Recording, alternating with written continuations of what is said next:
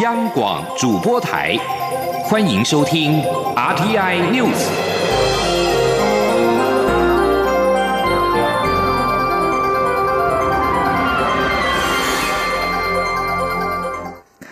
各位好，我是张睡华，欢迎收听这节央广主播台提供给您的 RTI News。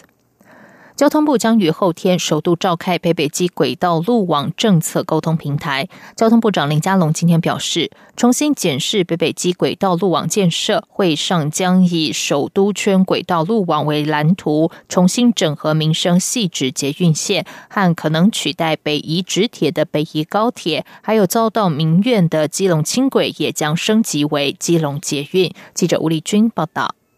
交通部长林佳龙十一号前往高工局视察时，证实将于十三号邀集台北市、新北市及基隆市政府召开首次北北基轨道路网政策沟通平台，重新检视北北基轨道路网建设。林佳龙指出，会上将以首都圈轨道路网为蓝图，重新整合已经通过环评的民。民生系指捷运线和可能取代北宜直铁的北宜高铁，还有遭到地方民意反弹无法直接抵达基隆火车站的基隆轻轨，也将升级为基隆捷运。林佳龙说：“我们现在是从整个首都圈的轨道路网来重新检视整合几条竞合的轨道路线，尤其是原来的基隆轻轨。”也地方有不同的意见，有关于路线等等。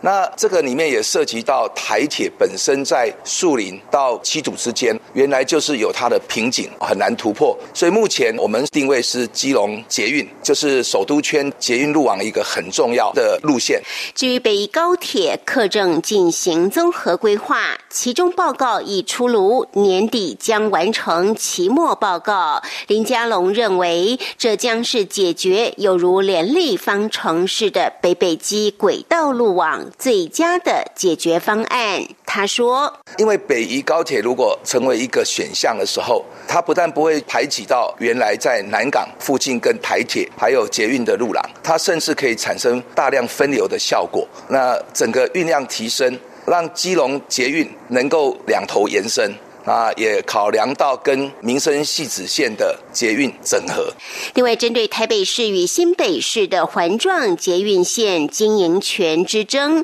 林佳龙则表示，大方向是谁新建谁营运，但现在跨县市的捷运线越来越多，因此未来将以大台北首都区域为思考，促成双方整合。中央广播电台记者吴丽君在台。台北采访报道。立法院院会上周通过修宪委员会委员名单，各界关注何时召开会议。立法院长游锡坤受访表示，预算案跟修宪都很重要，会兼顾。修宪如果要配合二零二二选举，时间上还不急，但明年度总预算比较急。立法院会上周通过朝野党团推派的修宪委员会委员名单，立法院正式启动了修宪改革工程。对于各界关注立法院修宪委员会何时召开会议，尤锡坤上午和桃园市长郑文灿一同出席活动前受访表示，随时可以透过政党协商，但这个会期是预算会期，除了纾困预算案、前瞻预算案，还有总预算案。修宪的部分如果要配合二零二二年的县市长选举，他认为还有空间。时间上没有那么急，但是明年度中央政府总预算比较急。尤锡坤表示，修宪委员会已经成立，吴锡赵伟也都协调出来，现在只是要有一个程序，待赵伟选出来，修宪委员会就会开会。台湾文化协会成立，明年就要届满一百周年。台北市政府文化局今年十月特别以“文协倒数一九二一”为名，策划二零二零新文化运动月，由台北市长柯文哲亲自启动了一系列活动开展，邀请民众逛大道城监区参与各项活动，以多元视角品味台北旧城故事。大稻城是日治时期台湾人的经济、政治和文化中心，也是台湾文化协会成立、推动新文化运动的根据地。台北市政府文化局每年十月都会在大道城举办新文化运动月活动。由于明年文协即将届满一百周年，今年新文化运动月系列活动提前暖身，即日起到十一月中旬，大道城都有文创市集、舞台剧、展览、书展、街区导览、论坛、音乐会等等活动，还规划了文化自造业讲座，以短讲分享的形式讲述台湾的历史。如果透过现代化改编及再创作。会是什么模样？另外，也推出年度刊物挂号三与同名线上游戏，以多样化的呈现，带领民众回到一九二一年文协成立前夕，文化思潮风起云涌的黄金岁月。今天是国庆连假的收假日，中央气象局表示，今天晚间起到下周二，台湾在东北风和菲律宾北方形成的热带性低气压影响之下，东北部将出现比较明显的降雨，影响区域涵盖桃园以北、东半部地区，还有恒春半岛，尤其是基隆北海岸、大台北山区，还有东北部地区，可能有局部大雨或是豪雨发生，提醒北返的民众要特别留意。请听吴丽君的报道。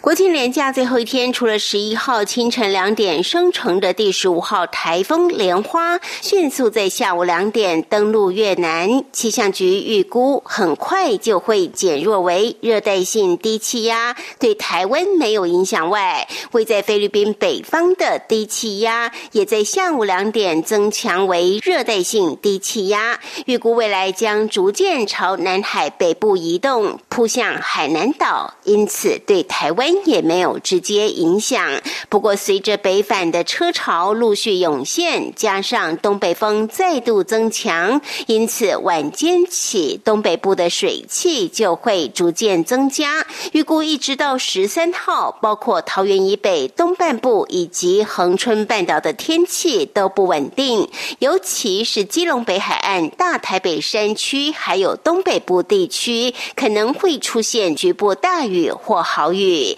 气象预报员陈建安说：“从今天晚上到下星期二，除了东北风之外，又多了南边这个热带性低气压所带来一些比较偏东边来的水汽，所以这两者汇合在一起，在台湾的东北部就特别容易出现比较明显的降雨。至于影响的区域，主要是落在桃园以北、东南部地区，还有恒春半岛。那特别需要留意的地方，落在基隆北海岸、大海北。”山区还有东北部地区，有可能有局部大雨或豪雨发生。至于新竹以南，由于位在背风面，因此影响有限，大都是多云到晴，偶尔可见阳光的好天气。气象局研判，新生成的这个热带性低气压，未来有机会发展为台风，但届时离台湾已经有些远，因此十四号起，台湾就会恢复。到单吹东北风的天气，